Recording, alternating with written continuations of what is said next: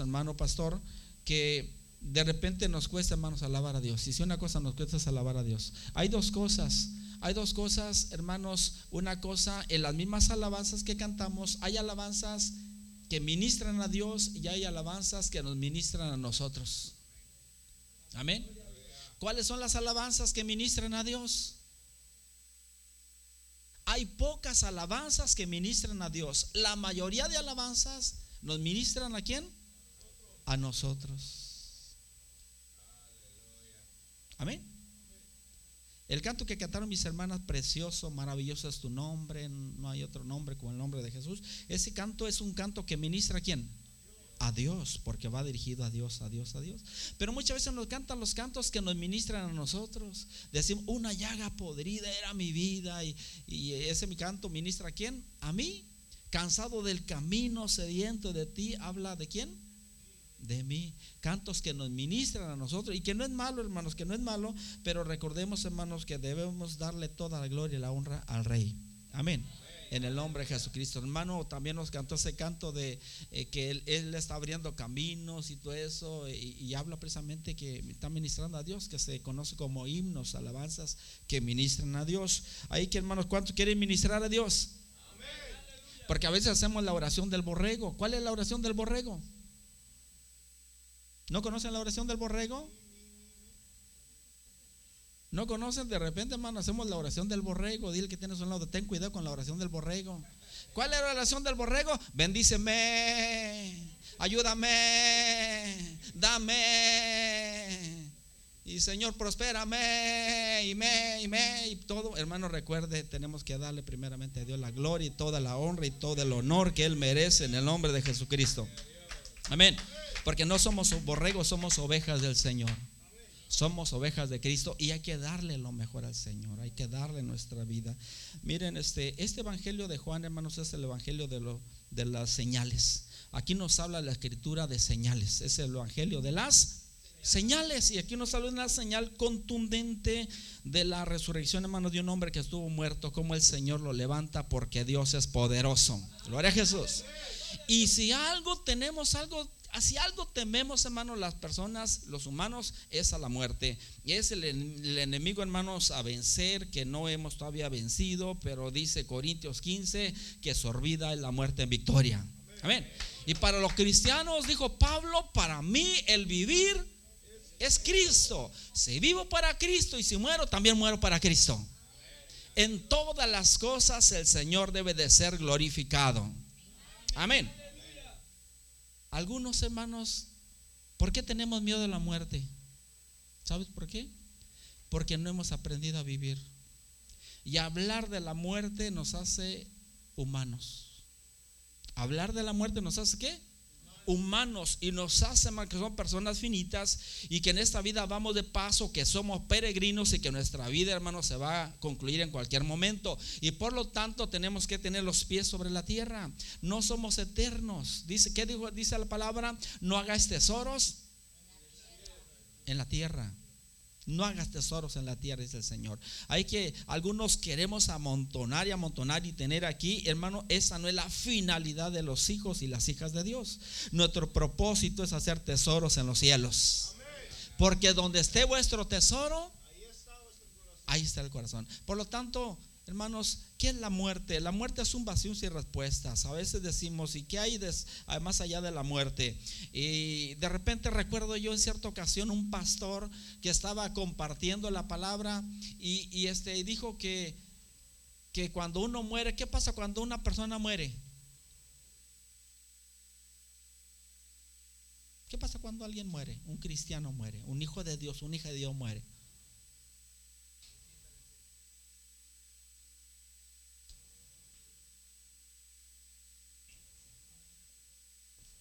El hermano habló de la muerte espiritual, pero la muerte física. De la muerte espiritual y fiesta en el cielo. Cuando alguien de aquí dice, hermano, me quiero bautizar en el nombre de Jesús, uh, hacemos fiesta. Amén. Buscamos un pretexto para, hermanos, hacer fiesta. Pero, hermano, estamos hablando de la muerte física. Aquí nos está hablando este contexto de San Juan 11 de muerte física. Y quiero decirte que todos vamos a morir. Y por más crema antiarrugas que usted se ponga, y por más que hermano se arregle y que se haga cirugía plástica y que vaya al mejor médico y que se ponga esto y lo otro y se ponga el cabello, hermano, se lo pinte de color, nos estamos envejeciendo. Y nos está como decían cuando vivía el señor Juan Pablo II, decían, ese viejito nunca quiso dejar, hermano, ser papa, nunca quiso dejar papa. Le decían, ya, mire, ya estás anciano, ya estás enfermo. Y, hermano, y ya la tierra lo reclamaba, pero él no quería dejar de ser papa. Estos otros papas ya dejaron el lugar y le dieron lugar a otro. Ahí que, hermanos, la tierra nos reclama, Padre Cristo. La tierra nos reclama, somos polvo y al polvo volveremos. Y este pastor estaba diciendo, eh, este, cuando un cristiano muere, se va al cielo, se va al cielo. Entonces yo le dije, hermano, tengo una duda, tengo, bueno, tengo muchas dudas. ¿Y cuál es esa duda que tengo? Si el cristiano muere, se va al cielo. Mi pregunta es, entonces cuando el Señor venga en su, en su eh, parucia, en su Rapto, dicen algunos rapto, que algunos tienen problemas con la palabra rapto, porque el Señor no nos va a raptar.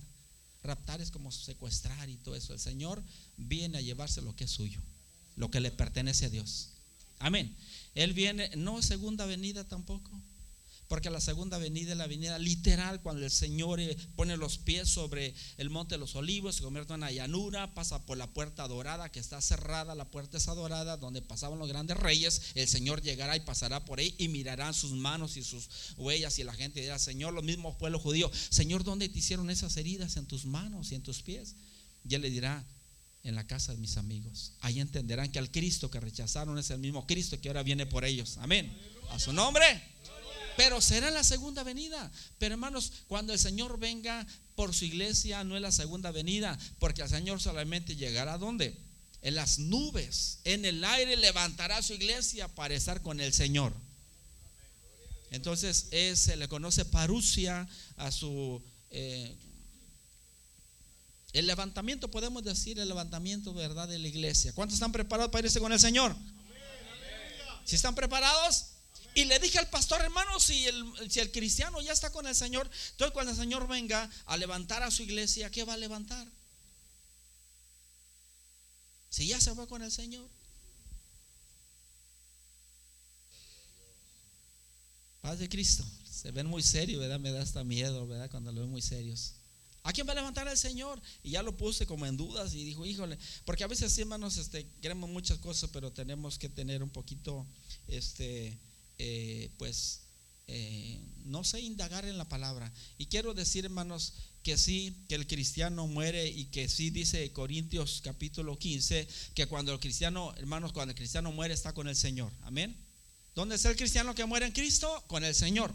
Pero en la segunda venida, ¿qué sucede? Pues mi interpretación, hermano, muy particular propia, es que el Señor viene a levantar un cuerpo. Porque Corintios 15 habla que, hermanos, el Señor levantará un cuerpo y con este mismo cuerpo que tenemos, el Señor revestirá nuestro espíritu.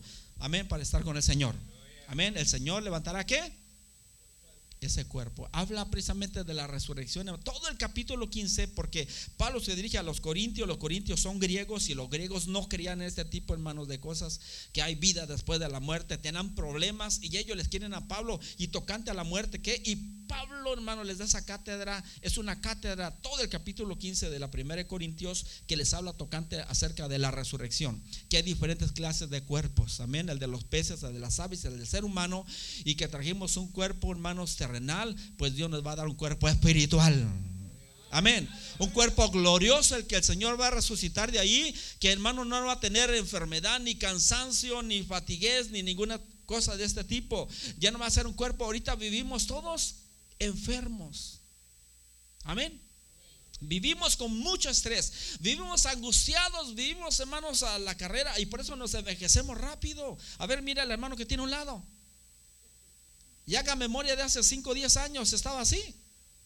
Sí. ¿Verdad que no? Y aunque le ponga cremita antiarrugas, en que se ponga lo que se ponga, hermanos, nos estamos envejeciendo todos los días. Nos estamos envejeciendo. ¿Y vamos a dónde? Vamos derechito al panteón, a donde no. Andamos peleando la herencia, peleando la casa, peleando no sé qué cosas. Y nadie pelea el panteón. Nadie lo pelea. Ay de Cristo. Hay que no pelee ese campito porque ahí va a estar. Ahí se acaba el orgullo, la soberbia, la altivez, la arrogancia. En ese lugar se termina todo. Y hermano, y ahí no hay pobres, ni ricos, ni sabios, ni hermano. Ahí todo mundo cae y todos somos igual.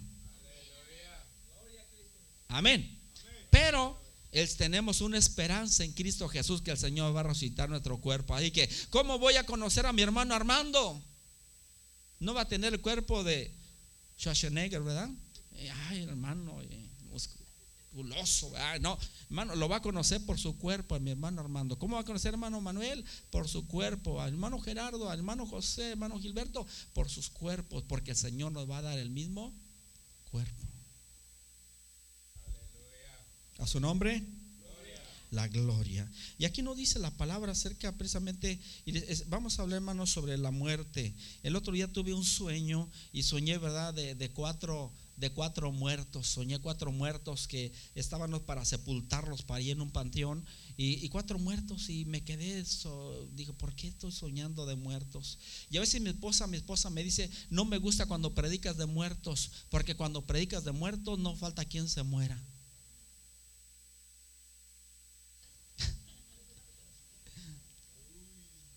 Una vez hasta oré por ahí un enfermito, oré por una he orado por algunos enfermos en mis oraciones.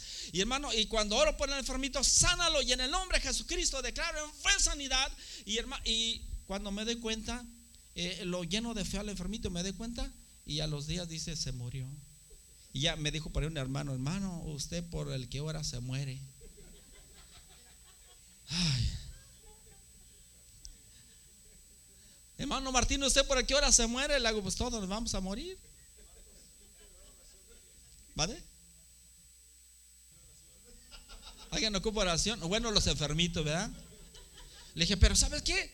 Una vez oré por un viejecito que ya estaba eh, ahí, hermanos, ahí todo dobladito, así, hecho bolita, viejito y hermano, viejito, llego allí, la familia están pidiendo la oración y yo, y yo voy, hermano, si uno va con fe, porque tenemos un Dios poderoso, amén.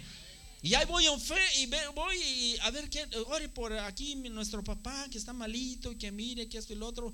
Pues yo no sabía el deseo de la familia, yo oré por fe, Señor, en el nombre de Jesús declaro sanidad. Agarré el aceite, lo ungí con aceite, declaré una oración de fe. ¿Y qué creen? Se murió el viejito. Y me dicen los hermanos, ¿qué pasó? Pues el viejito se murió. Y dice, ya, pero la familia bien contenta porque ellos ya querían que se muriera porque ya lo tenían lidiando, ya estaban hermanos cansados, veían cómo sufría. Hermanos, algunos dice la Biblia que la piden la muerte a gritos. Hay gente que la muerte la pide a gritos. ¿Por qué? Porque no soportan el dolor, no soportan, hermanos, de ese tipo. Cuando va al médico, a veces los médicos hacen los médicos con la persona, solamente lo lastiman y lo lastiman y lo lastiman. Y hay gente que pide la muerte a gritos, hermanos. Que la muerte es el único descanso ya para las personas que a lo mejor nosotros nos da risa y todo eso, pero hay gente enfermita, hermano, que dice, ¿sabe que Ya no quiero sanidad, lo que quiero es descansar ya de este problema, esta enfermedad. Y es una bendición. Y a lo mejor no sanó físicamente, pero sanó, hermanos, sí hubo sanidad, porque hermanos, pues se fue a la otra vida eh, sanito ya, ya no le duele nada, ya no tiene problemas. Se acabó el pesar, se acabó el problema. Hermanos, Dios es maravilloso, pero tenemos miedo a la muerte. Paz de Cristo. No nos gusta hablar de muerte. Pero recuerda, hablar de muerte nos hace que seamos más humanos. Que entendamos nuestra humanidad y que, amados hermanos, entendamos que somos frágiles y que estamos de paso. Y la, Biblia nos habla mucho de, del peregrinaje, que somos peregrinos y advenedizos, que estamos aquí de paso. Y que dijo Jesús, estáis en el mundo, pero no sois del mundo. Somos como extraterrestres aquí, que estamos nada más de prestado. Nos vamos a ir de aquí. Por eso no améis al mundo ni las cosas que están en el mundo. Amén.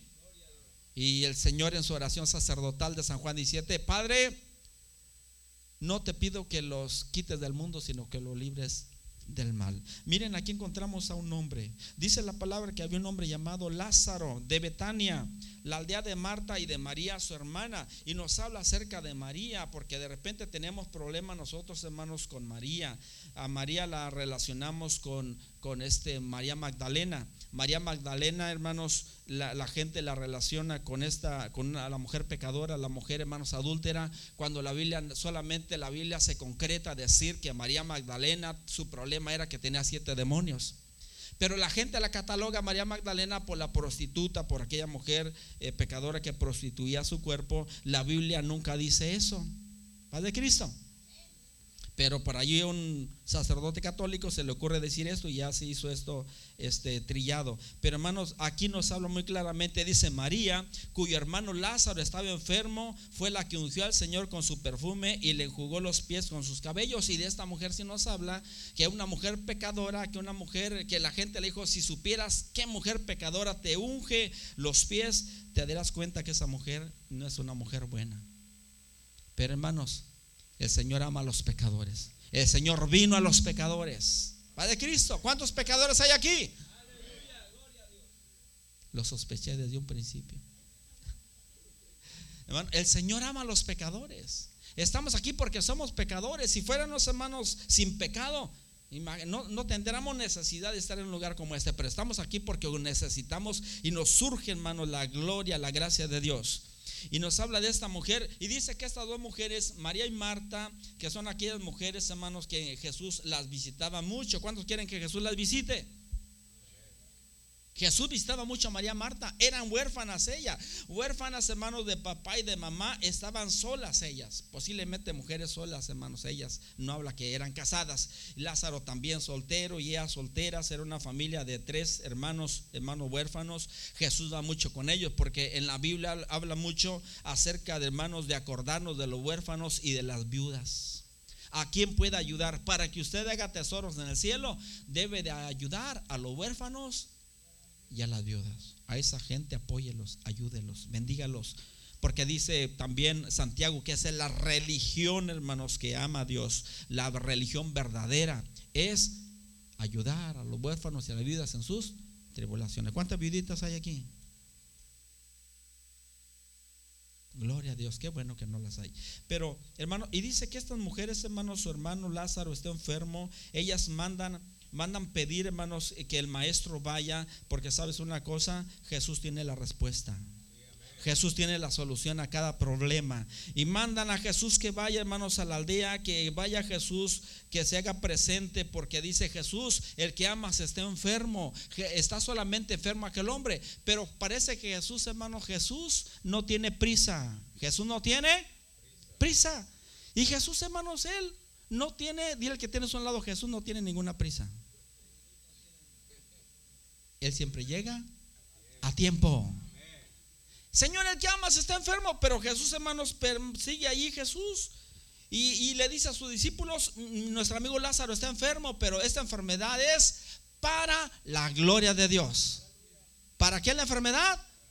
Para la gloria de Dios. Nuestra vida es para darle la gloria a Dios.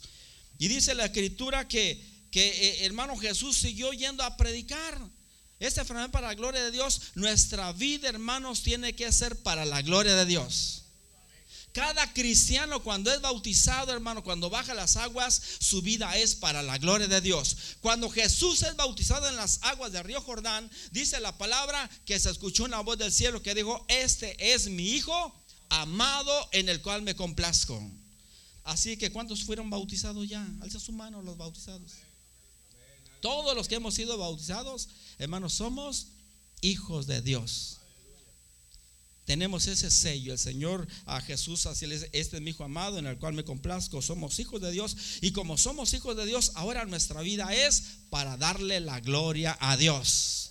Toda nuestra vida, todo lo que hagamos es para darle gloria a Dios. Y aún en la misma muerte vamos a darle la gloria a Dios. Amén. La gente dice, ¿por qué no lloran por, los, por sus muertos los cristianos? Hermano, porque tenemos una esperanza. Y si lloramos, también podemos llorar porque somos humanos, porque Dios nos hizo personas con sentimientos y emociones, y las emociones es parte de darle la gloria a Dios. Amén. Ayer Jesús se le conocía a Jesús como, hermanos, lo relacionan con Jeremías, porque Jeremías es el profeta llorón y Jesús también, hermanos, en ciertos momentos, él lloró, hermanos, lloró públicamente, porque llorar no es una debilidad, llorar es, amados hermanos, algo maravilloso. Cuando usted aprende a llorar, descansa su espíritu. Descansa su corazón cuando usted aprende a llorar. Dios nos puso lagrimales para llorar. Y dice la escritura que aquí está hermano Jesús, pero Jesús sigue yendo a predicar, Jesús sigue yendo a sus campañas y hermanos, y él como que dejó a un lado a Lázaro, el que estaba enfermo. Hermanos, ¿cuántos, para cuántos sabemos que el tiempo es importante? Le preguntaron a cierta persona, a un matrimonio, ¿cuánto tiempo tienen de casados? No, pues tenemos 30 años de casados. Miré que el otro día mi hermano Jera y mi hermana este, Patti cumplieron años, casi 20 años, 19 años. Y le pregunté, ¿cómo, muchachos, cómo sienten esos 19 años de casados? ¿Cómo se le hizo hermana Patti 19 años de casados? ¿Cómo se le hicieron 19 años de casados? ¿Cortitos? Como tres minutos, ¿verdad? Dijo por ahí un hermano, tenía como 30 años de casado. Hermano, que aguante, aguantarle a su esposo, a su esposa por 30 años, 40 años. ¿Cómo se le han hecho esos 30, 40 años? Dice, como tres minutos, pero debajo del agua. Tres minutos debajo del agua, hermanos, no los aguantamos. Amén, hermano Jairo. ¿Cómo se le hecho? Como tres minutos. Dije, y hermano, ¿cómo quiere a su esposa? Mira que tres minutos se le hace los 40 años de casado, y pero debajo del agua. Hermanos, a veces la vida es así, hermano, la vida no es tan fácil. Pero hermanos, en todas las cosas glorifiquemos el nombre de Dios. Y Jesús sigue ahí, hermanos. Jesús sigue ahí. Jesús no tiene prisas. Jesús sigue predicando. Pero llega el momento en que le dicen a Jesús, hermanos, que Lázaro, Lázaro había muerto. Lázaro está muerto. Y Jesús se da prisa, más ahora sí, cuando va a, la, a, la, a acompañar a la familia, ya Lázaro tenía hermanos, ¿cuánto? Cuatro días que había muerto. Cuatro días. La familia estaba, ¿qué pasa cuando alguien muere? La familia está sumida en el dolor, la desesperación, con una desgracia grande, con un dolor profundo. Mi hermana Reina estaba platicando acerca de un nietecito que perdió. Y hermano nos lo estaba platicando el otro día, ahora que estaban aquí los niños. Y hermano y la hermana todavía llorando, hermanos. Estaba platicando fuerte, de repente le ganó y empezó a llorar. Yo dije, todavía causa dolor. Es que la muerte, hermanos, es algo terrible, tremendo. No es un, no se cura con un parche, con algo así, con un mejoralito, dicen ahí en México. Hermanos, son cosas fuertes, son dolores fuertes que hay en la persona y que no estamos preparados, nos preparamos para mil cosas menos para la muerte, para aceptar, para decir, sea hecha la voluntad de Dios. Amén. Que sea hecha la voluntad de Dios no mi voluntad. Nosotros nos aferramos a la vida. No queremos dejar ir a nuestros seres amados. Yo recuerdo cuando mi mamá, hermanos, estuvo varios tiempo en el hospitalizado, hospitalizada, miraba que mi hermano Manuel iba y se, eh, allí en el hospital se acostaba a un lado de mi mamá y la abrazaba. Mm, te quiero mucho, mamá. Y dije, híjole, y, mi hermana Mari también ahí con mi madrecita. Y yo dije, el día de que parta mi mamá, no quiero pensar qué va a pasar con Manuel y con Mari, que son los que están un poquito más allegados ahí ella.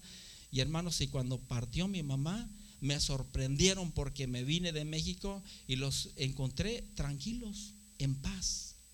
Yo dije, no, este, parecía que no había velorio, parecía que no había un cuerpo ahí. Los sentí, hermanos, tranquilos. ¿Por qué? Porque solamente Dios nos da fortaleza. Solamente Dios nos da fuerzas, hermano. No es de nosotros, es la gracia de Dios. Amén. Hay que, hermanos, tómate de la mano de Dios. Va de Cristo. Tómate de la mano de Dios. Confía en Dios. Dios tiene el control y el poder. Recuerda que hermanos, lo que tenemos nada es nuestro, todo se nos va a ir, todo se nos va a escapar. ni la vida es nuestra, esta vida le pertenece a Dios.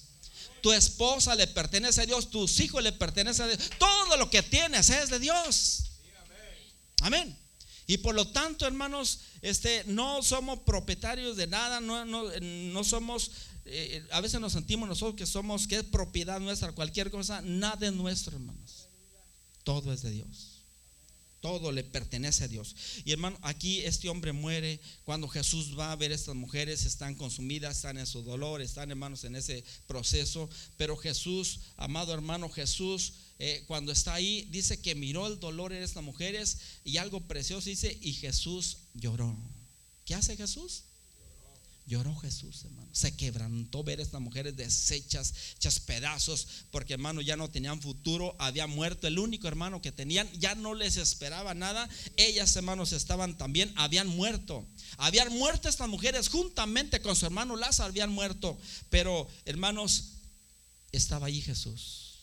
Cuando la vida te derrumbe, como dice el verso de los niños, cuando la vida sea injusta, cuando la vida sea injusta, Dios es bueno. Ahí está Jesús. En medio de ese dolor, de ese quebranto, de ese problema, ahí está Jesús.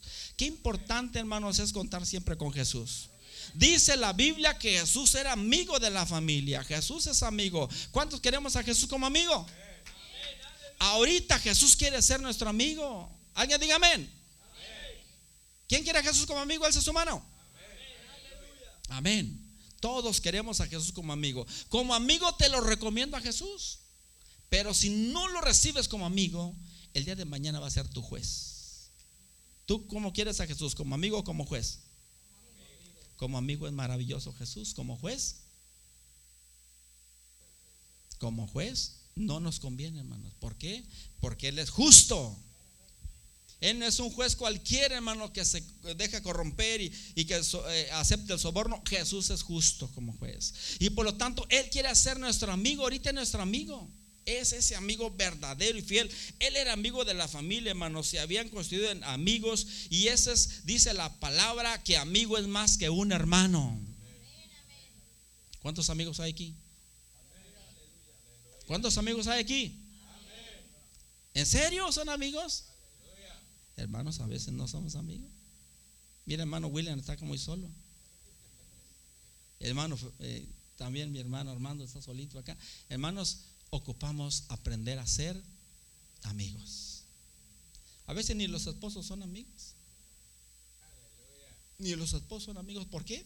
Porque como esposos, ¿qué pasa? Hermano Dani, ya, hermano Dani está.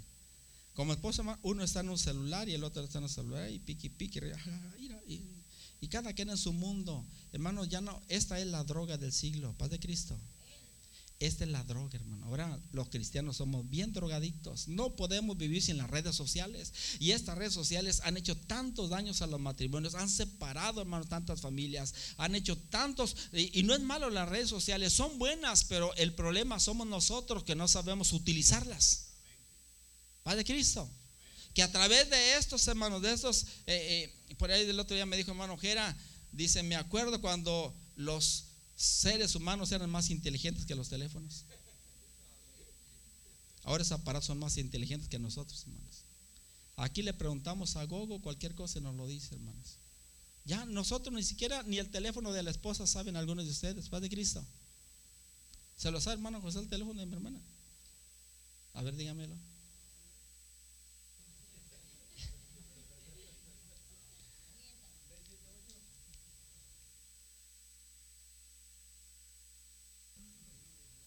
Dice hermana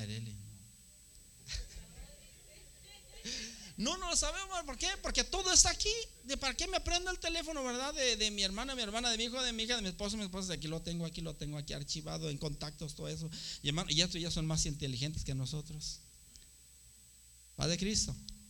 Y, son herramientas maravillosas, hermano, pero a veces no les damos el uso correcto. Y estas cosas, en vez de traer bendición, hermanos, nos traen desgracias, porque empiezan ahí en redes sociales y por ahí eh, conoce uno personas, hermanos, eh, eh, este, esto y lo otro, y entabla relaciones y al rato, hermanos, se rompen tantos matrimonios, se han deshecho a causa, hermanos, de este tipo de, tecnología. Como le digo, no, no podemos decir que la tecnología es del diablo y todo satanizar, hermanos, el problema somos nosotros. Amén. El problema está en quién? En cada uno de nosotros. Hay que alabe, alabe a Dios. Dios es bueno.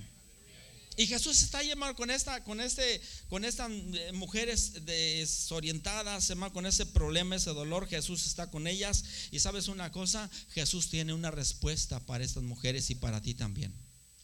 Ellas necesitaban de Jesús. Ellas están, hermanos, sumidas en ese dolor. Ellas no encuentran la puerta, la salida, pero ahí está Jesús.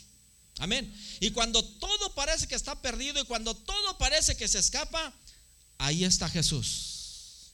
No importa cuál sea tu problema, tu dolor, recuerda, es importante que Jesús sea nuestro amigo. Es importante que lo hagamos a Jesús nuestro amigo. Y él vino a buscar y a salvar lo que se había perdido. Nos habla de una oveja que se perdió y cómo fue y rescató. Un hombre llamado el hijo pródigo, cómo se pierde también y cómo hermanos volvió a regresar al hogar, cómo fue rescatado, resucitó este, este joven, dice la palabra. Y hermanos, y el Señor siempre viene a buscar lo que está perdido. Había un hombre llamado Saqueo y Saqueo también, hermanos, estaba perdido y Jesús le dijo, Saqueo, bájate porque es necesario que pose en tu casa. Amén había hasta un hombre llamado Nicodemo, que Nicodemo también estaba perdido, porque Nicodemo le dice, va a medianoche a buscar a Jesús. Y dice, maestro, bueno, este, eh, eh, sabemos que has venido de Dios porque ninguno puede hacer las obras que hace si no está eh, Dios con él.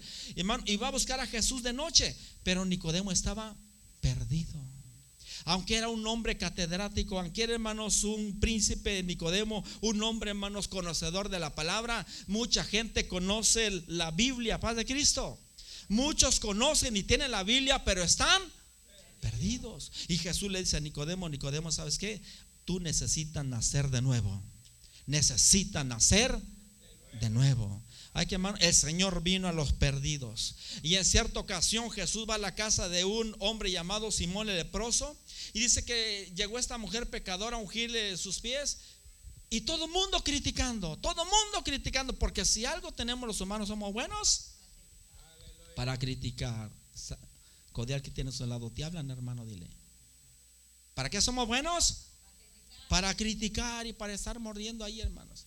Y ahí está la gente hablando y hablando y hermanos, pero el Señor le dice, mira, le dice a este hombre, el Hijo del Hombre vino a buscar lo que se había perdido. Los sanos no tienen necesidad de médicos, sino los enfermos. Y Jesús vino no a los sanos, Jesús vino a los enfermos. Todo el que se declare enfermo, para ti vino Jesús. Vino a tu vida precisamente a rescatar lo que se había perdido. Y hermanos, este hombre se había perdido Lázaro. Sus hermanas lo habían perdido, se les había terminado toda esperanza. Pero ahí está Jesús. ¿Y sabes qué hace Jesús? Jesús hizo un milagro. El milagro más grande, hermano, se llama Jesús. Padre Cristo. El milagro mayor que podemos recibir nosotros es tener a Jesús en nuestro corazón. Teniendo a Jesús en tu vida, tienes plena confianza, certidumbre de que todo va a estar bien, va a marchar bien y de que estás en las manos de Dios. Y que dice la palabra que el Señor aún nos va a pastorear aún más allá de la muerte. Porque Dios es fiel. Es importante que hagas tu decisión por Jesús.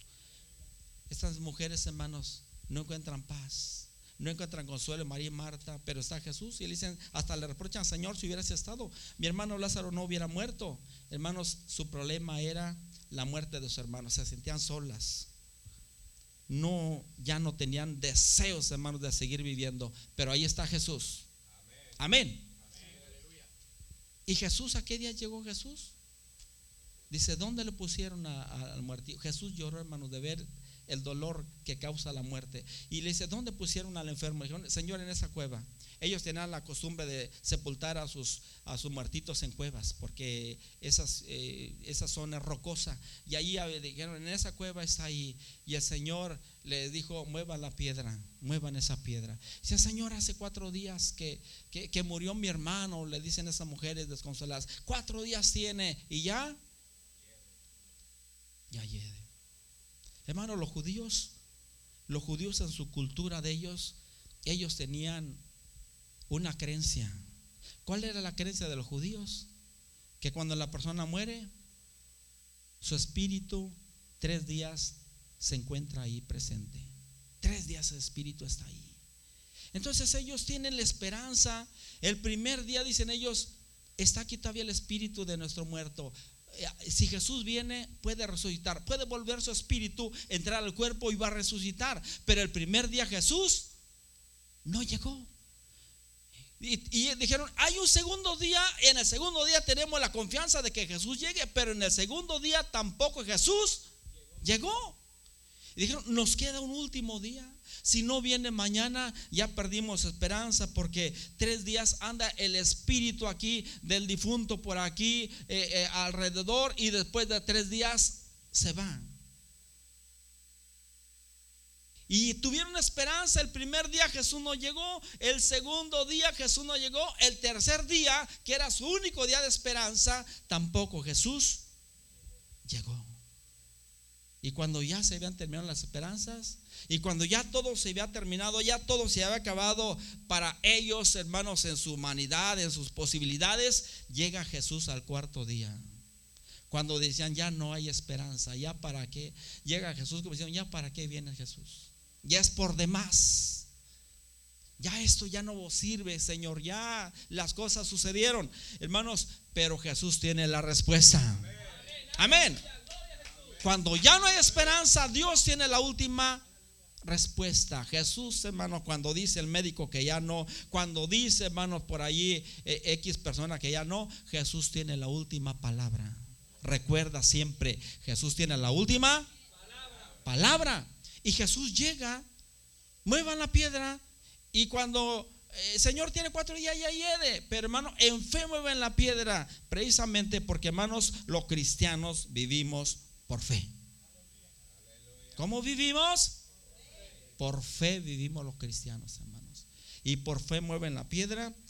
Y aquel muerto Jesús le habla, después de cuatro días que parece que ya se había ido, que ya no había esperanza, aquel muerto recupera la vida, resucita de los muertos aquel hombre, se los entrega a aquellas mujeres. Hubo una gran novedad, dice la palabra que por la resurrección, hermano, de Lázaro, mucha gente se acercó a Jesús. Porque Jesús dijo, esta muerte va a ser para que el Señor, para la gloria de Dios.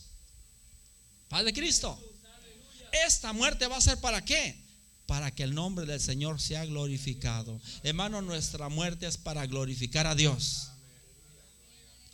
Mucha de nuestra familia renuente, mucha de nuestra familia no quiere aceptar al Señor y a veces decimos nosotros, ¿cuándo mi familia se va a acercar a Cristo? ¿Cuándo mis familiares se van a entregar al Señor? ¿Cuándo mi familia se va a venir a la fe? Y tenemos problemas con nuestra familia y no vemos, hermano. Y por más que oremos por la familia, rebeldes, hermanos, si andan lejos del camino de Dios, pero recuerda una cosa, Dios los va a alcanzar. Y si no están, si antes de morir no lo vemos en nuestra familia, y si tenemos esa fe en ese Cristo resucitado, hermanos, aún de muertos ellos van a venir al camino de Dios. Paz de Cristo. Jesús dijo, si el grano, si el grano de, de trigo no cae en tierra y muere, no va a tener fruto. Ocupe el grano morir para que hermanos de mucho fruto. Los agricultores saben que siembran. Yo recuerdo por ahí, ahí mi papá tiene un pedazo de, tierra por ahí en nuestro ranchito. Me iba a veces en un tractor viejo que tenía ahí mi, papá, me iba a sembrar y decía, yo no sé qué hice aquí. Miraba nada más que movía la tierra, la movía y luego le pisaba encima con el tractor ahí ya después que sembraba, pero no veía nada. ¿Qué dice? ¿Si sembraría o no sembraría? Pues el resultado va a ser después de algunas semanas cuando empieza a brotar la semilla y si se sembró va a salir el maíz y si no sembré nada porque a veces se tapan se tapan ahí las donde va saliendo la semilla y no se da uno cuenta y de repente pues hay surcos que no sale nada. Pero hermanos, hay una esperanza, paz de Cristo. Y me gozaba cuando después de algunas semanas veía y dije, y está mi trabajo. Me daba satisfacción, hermano, gusto de ver ese trabajo ahí. Pero ese grano se tiene que caer en, tierra y tiene que morir el grano para que nazca una planta. Así es, hermano, la vida del ser humano. Nuestra vida, aún de muertos, el Señor va a ser glorificado. Paz de Cristo. Que la familia renuente, que la familia difícil ya cuando el cristiano muere, cuando le dio testimonio, dicen ahora es cuando se acercan a veces a Dios mucha familia, hermanos. Jesús, miren, Jesús murió. Ahorita hay más cristianos que en el tiempo que Jesús, hermanos, estuvo aquí los apóstoles. Nunca en la historia había habido más miles y miles y millones de cristianos que ahorita en nuestro tiempo, hermanos. En el tiempo de Jesús el apóstol era minoría, hermano. Ahorita hay cristianos, no hay una parte del mundo donde no haya cristianos. Aunque sí, pues, algunos somos cristinos a lo mejor. Va de Cristo. No cristianos, cristinos, no decimos todos cristianos, aunque no vivimos la vida de Cristo. Pero hermanos, hay mucho cristianismo ahorita, hermanos. ¿Y es que nos dice esto? Que el Señor viene presto. El Señor dice en su evangelio de Mateo, cuando este evangelio sea predicado en todo el mundo, entonces vendrá el fin. Hay que hermano, prepárate. Prepárate porque estamos ya a las puertas y el Señor es glorificado. Y si no vemos, hermanos, la venida del Señor, hermanos, nuestros hijos la van a ver. Pero recuerda que el día que tú mueras, que el día que tu muerte llegue, recuerda que si nuestra muerte es para glorificar a Dios, si tus hijos no lo ves aquí, la semilla está sembrada en ellos y al día de mañana ellos van a estar aquí sirviendo a Dios. Porque Dios es maravilloso y es fiel. Padre Cristo. Jesús llega con Lázaro, les da, recupera hermanos a, su hermano. Quieren hasta aún matar a Lázaro porque a causa de Lázaro muchos habían creído en Jesús. Porque la muerte de Lázaro no fue una derrota, la muerte de Lázaro fue para glorificar el nombre de Dios. La muerte de Jesús tuvo un significado maravilloso, hermanos. La muerte, amados hermanos, de Jesús tuvo algo maravilloso. Dice la palabra, lo dice muy claramente en el Evangelio, que Pilato y Herodes no se podían ver, eran enemigos de por vida. Pero cuando Jesús muere, en la misma muerte, en el proceso de Jesús de dolor, aquellos hombres se reconciliaron y se hicieron amigos. ¿Por qué? Porque Jesús a eso vino a tener reconciliación y paz. A traer esperanza, hermanos, en las personas. Hay que, hermano y hermana, Jesús quiere ser tu amigo. Padre Cristo. Jesús quiere ser qué? Tu amigo. ¿Cuántos quieren ser amigos de Jesús? Pregunto, ¿cuántos quieren ser amigos de Jesús? Asegura tu esperanza Jesús. Creo que hermano, lo mejor que podemos, Jesús dijo, no se llamen maestros, porque uno es el maestro.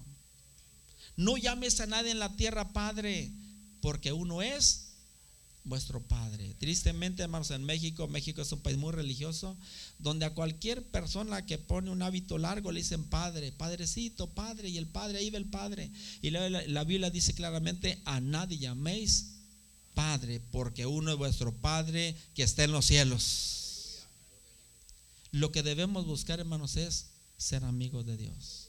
Lo más importante en esta vida, tener amistad con Dios y ser verdaderos amigos de Dios.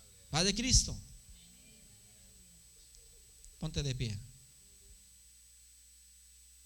¿Cuántos quieren ser amigos de Dios? El problema del hombre fue que en el jardín del Edén, el hombre en el jardín del Edén, hermanos, perdió la amistad con Dios. Lo primero que se pierde en el jardín del Edén es la amistad con quién? Con Dios. Se rompe la amistad con Dios. Ya el hombre ya no escucha a Dios. Ya el hombre, hermanos, está ajeno a Dios. Ya el hombre ahora rehuye y, hermanos, este, quiere estar lejos de Dios. Se rompe esa comunión con Dios. Y cuando se rompe la comunión con Dios, se rompe la comunión del hombre con el hombre.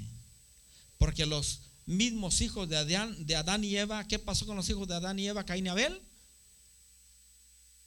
Uno mató a su otro hermano, porque sus padres perdieron la comunión con Dios. Y cuando se pierde la comunión con Dios, hermanos, todo va a ir en desgracia hacia abajo, en ruina. Adán y Eva, hermano, por obedecer a la serpiente, pierden la comunión con Dios y ya sin comunión con Dios, dice la Biblia que Dios se aleja, Dios los dejó, los echó fuera. Hermanos, Dios se retira, pierde la comunión con Dios y hermanos, pierde la, comunión entre, como familia, empiezan a destruirse y por eso el mundo está de cabeza. Y decimos, ¿por qué tantas muertes? México, hermanos, se ha convertido en un país, hermanos, que a ver, nos da, me da pena como mexicano. ¿Cuántos aman a México? ¿Cómo está México? secuestros, muertes, asesinatos, hermano, violación. Es un país, hermano, de veras que a nivel mundial todos los ojos están puestos en México, hermanos. lleno de tantas cosas México. Y era un país, a México se le conocía como el amigo de las naciones. Donde quiera que iba un mexicano, hermano, era bien recibido a los mexicanos. Ahorita, hermano, México, hermanos, qué triste nuestro país. ¿Y sabe por qué? Y la gente dice, ¿por qué Dios permite el dolor? ¿Por qué Dios permite la muerte? ¿Por qué permite que haya este tipo ¿verdad? de cosas? Dios no permite nada. Lo que pasa es que el hombre perdió la comunión con Dios y la comunión uno con otro y por tanto ya no somos ni amigos de Dios ni somos amigos de nadie, Paz de Cristo. ¿No somos amigos? ¿Cuántos amigos hay aquí? Hermanos, ¿de quién es amigo, hermano William? Aquí habemos amigos que seamos amigos, los que estamos aquí.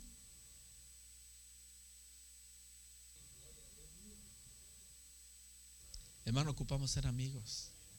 Ocupamos tener esa relación de amigos, de amistad. Pero para ser amigos necesitamos volver a quién? A Dios. Si no volvemos, porque la Biblia dice, si dices que amas a Dios, pero aborreces a tu hermano,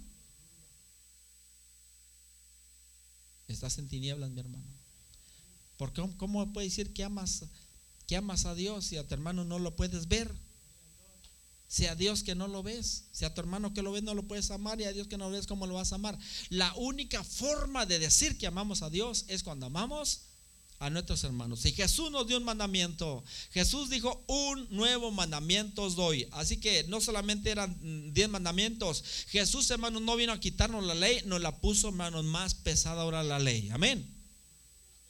Y Jesús dijo, un nuevo mandamiento os doy. Ya había diez, pero Jesús nos agregó uno más, el décimo primer mandamiento. ¿Qué dice? ¿Qué dice?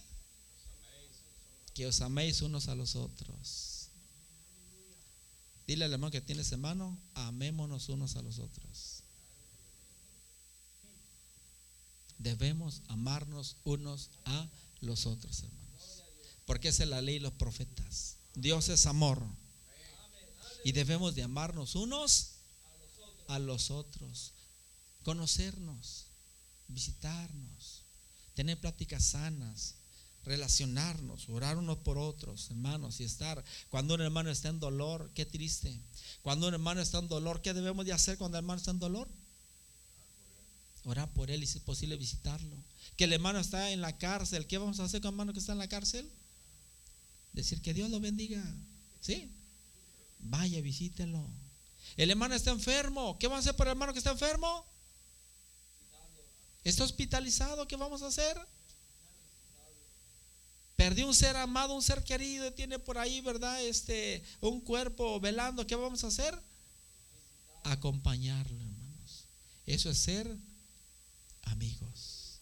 Pero recuerde, se perdió la comunión con Dios. Y cuando se pierde la comunión con Dios, todo, hermano, va a ser así. Que, y de repente decimos, híjole, es que, miren, el día de ayer fuimos a una iglesia, a una iglesia allá, Gesvio, una iglesia grande por allá en Gesvio que nos iban a dar útiles escolares y para ahí un hermano nos llevó para allá. Llegamos tarde, como siempre los apostólicos somos tarderos, ¿verdad? Llegamos tarde, ya no había mochilas, ya no había útiles escolares. Y bueno, pues ya nos tocó. Pero sí dieron palomitas y daban ahí refrescos y daban este eh, sabritas y hot dog y no sé qué tanto. Y pues ahí los niños eh, inflables y los niños ahí menos se divirtieron. Aunque yo dije, yo iba por la mochila y dije, no, útiles escolares ahorita que van a entrar a la escuela los niños, eh, pero ya no había, ¿verdad? Ya se habían agotado. Pero hermanos, este, y mi esposa dijo, oye, qué maravilla, qué bonito, mira, esta gente muy linda atendiendo a uno, ¿qué le puede ayudar? Y pasen y hablando hasta en español, muchos hispanos ahí. Y hermano, y de repente como que decimos, oye, pues allí sí hay amor. Ya me voy a ir para allá. No es como la iglesia del pastor Manuel, ¿verdad? Que no, allá sí esa iglesia. y nos vamos para allá. Pero ya cuando nos relacionamos con la gente, llegamos allá enamorados, porque cuando uno llega, hermanos, uno llega enamorado y uno ve bien bonito. Oye, me recibieron bien bonito allá y me abrazaron y, ay, hermano, y me pasó en el frente, hermano, ¿cómo te llaman? Bienvenido y todo el mundo. Y yo, esta iglesia sí hay amor de Dios, pero ya cuando conocemos a la gente, cuando ya tenemos dos, tres veces allí, decimos, no, aquí está. Como dicen en México, salí de Guatemala y entré a Guatepeor. Mira nomás. Aquí está más tremendo aquí la cosa. Aquí se muerden y no se mira y envidias y se hablan y se... hay que, hermano, recordemos, busquemos tener esa relación con Dios. Busquemos tener esa relación con Dios. Porque el día de mañana, cuando estemos en la muerte, cuando nos llegue la muerte que va a llegar, qué maravilloso es que Jesús sea nuestro amigo. Jesús era amigo de esta familia. Y Jesús, hermano, se glorificó a través de este muerto. Y Jesús quiere glorificarse, hermanos, en nosotros. Yo en esta tarde quiero orar por los muertos. En esta tarde quiero orar por los muertos. Paz de Cristo. Quiero orar, ¿por quién? Por los muertos. ¿Dónde están esos muertos? Los que no han sido bautizados, ¿eh? Solamente los que no han sido bautizados, pasen por favor. Porque la Biblia declara que los que no han sido bautizados están muertos sin Dios y sin esperanza. Todo el que no ha sido bautizado, pase por favor. Quiero orar por ti. Que reconozcas que yo estoy muerto. Miren, estas ya son unas muchachitas, ya no son unas niñas. Amén. Ya son señoritas. Esta jovencita también es una señorita, hermanos. Este jovencito ya también es un jovencito. Este está muy crecido, pero está chico, también son jovencitos, hermanos. Miren, hay otros más. Ya no son niñas. Están en el proceso entre la niñez y la, y la dicen, pues yo todavía me siento niño. Pero de repente dicen, no, es que, es que ya, quiero ser grande, me siento grande. Y están en ese proceso. No saben si son eh, jóvenes o si son niños. Y de repente se portan como niños y de repente se portan como adultos. Pero ya son, ya son jóvenes, jóvenes adolescentes. Y que ya tienen que tener, hacer su decisión de decir, yo estoy muerto y necesito, como Lázaro resucitó, yo necesito resucitar para Cristo Jesús. Cuando Lázaro muere y cuando resucita, ahora la muerte, ahora la vida de Lázaro, toda la vida de Lázaro fue para glorificar a Dios porque mucha gente llegó a conocer a Jesús a través de la muerte de Lázaro. Cada una de ustedes, muchachas, muchachos, jovencitos, cuando ustedes sean bautizados en el nombre de Jesús, a través de ustedes, muchos de sus amigos, muchos de sus familiares van a conocer a Jesús y van a estar en este lugar. Amén. Porque Dios es maravilloso porque Dios es maravilloso. Alza su mano. Alza su mano. ¿Alguno de ustedes quiere ser bautizado en el nombre de Jesús?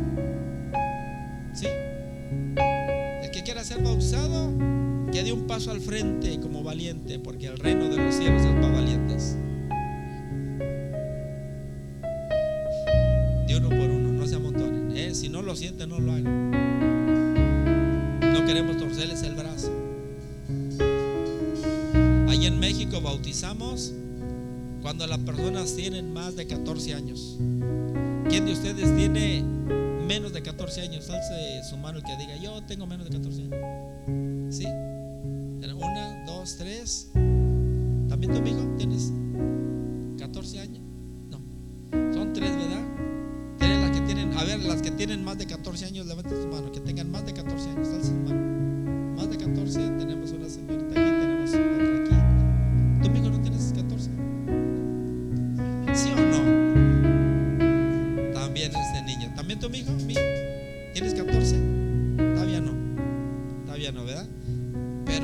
No sé aquí, mi hermano Manuel. Hay iglesias que bautizan hasta de 7 o 9 años, que yo no estoy de acuerdo, no estoy de acuerdo yo en eso. Pero ya cada pastor es, es responsable porque hay que hacer una decisión firme, fiel, porque esto no es un juego, esto es para toda la vida.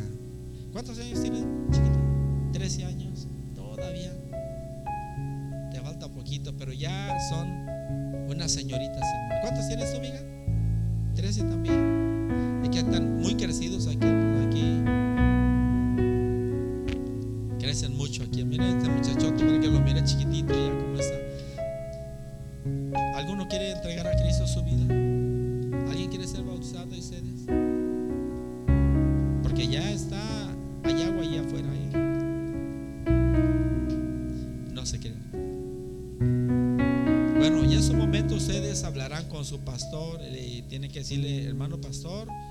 quiero que me prepare. Quiero que me dé unas pláticas. Quiero prepararme para yo ser bautizado. Porque yo quiero que al igual que Lázaro, Lázaro murió. Y Lázaro cuando él estaba en vida, antes de morir, Lázaro él no tenía ningún propósito en su vida. Pero cuando él muere y cuando Dios lo resucita, mucha gente conoció a Jesús a través de la salud. Y a través de ustedes también en sus escuelas, en sus trabajos, donde quiera que estén, que van a brillar para la gloria del Señor. Y mucha gente va a conocer a Jesús a través de ustedes. ¿Sí? Amén. Hermano, ponga sus manos hacia acá.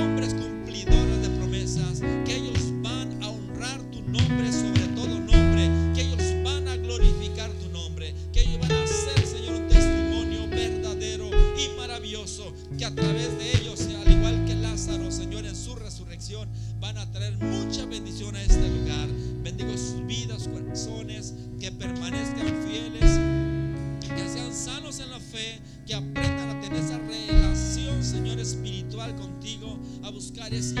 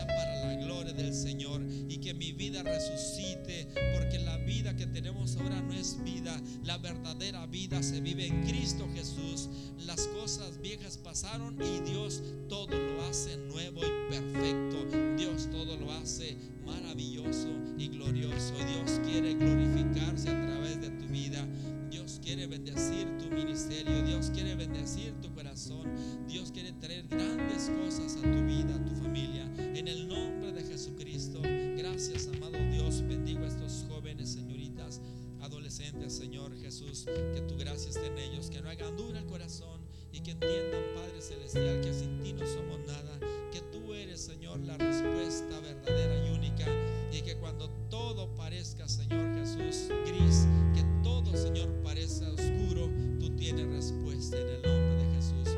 Que tú les amas, Señor, que tú les has llamado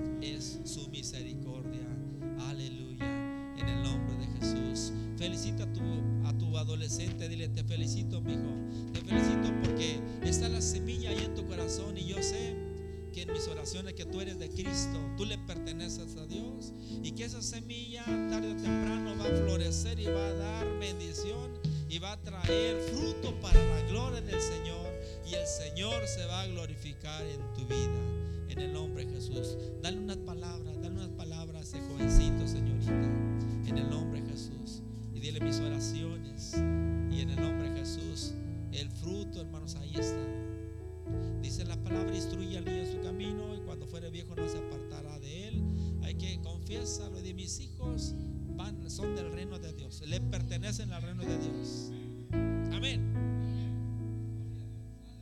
Tuve un sueño el otro día con mi chiquito Timothy que el sueño que hermano mi niño de repente es medio rebeldito y se le suelta la boca y no y que de repente como que me quiere gruñir y, y soñé en el sueño que se me puso rebelde yo me quité el cinto y ven muchacho y ven y corría y corría y hermano sí me da pendiente pero me puse a orar y Señor declaro que mi hijo es tuyo te pertenece a ti y por rebeldes y por inquietos y como sean son tuyos y oraciones que te pertenecen a ti son de tu reino y van a ser tus siervos tus siervas y van a servir en tu reino en tu obra en el nombre de Jesucristo.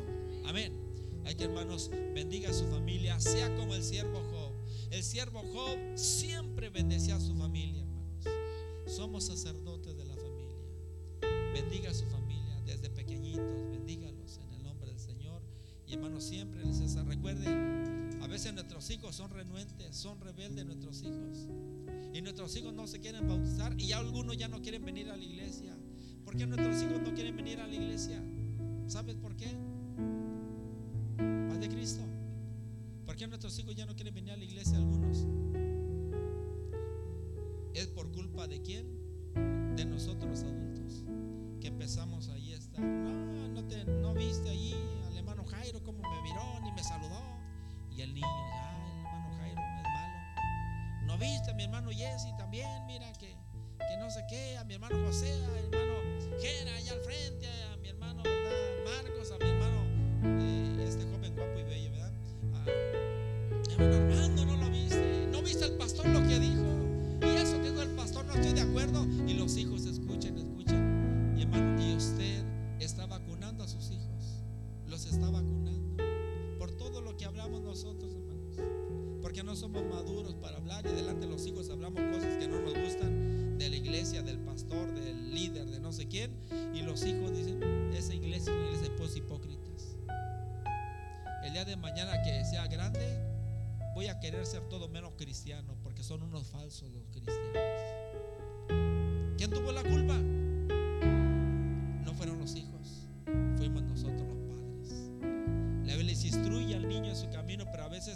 Nosotros, destruye al niño en su camino. Y más que destruirlo, lo destruimos a nuestros hijos.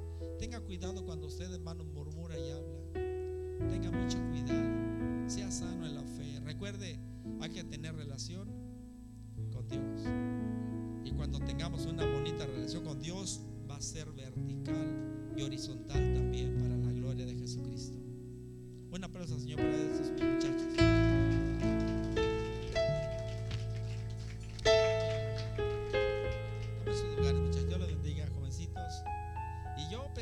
animar a alguien. Dije, ¿se anima alguien?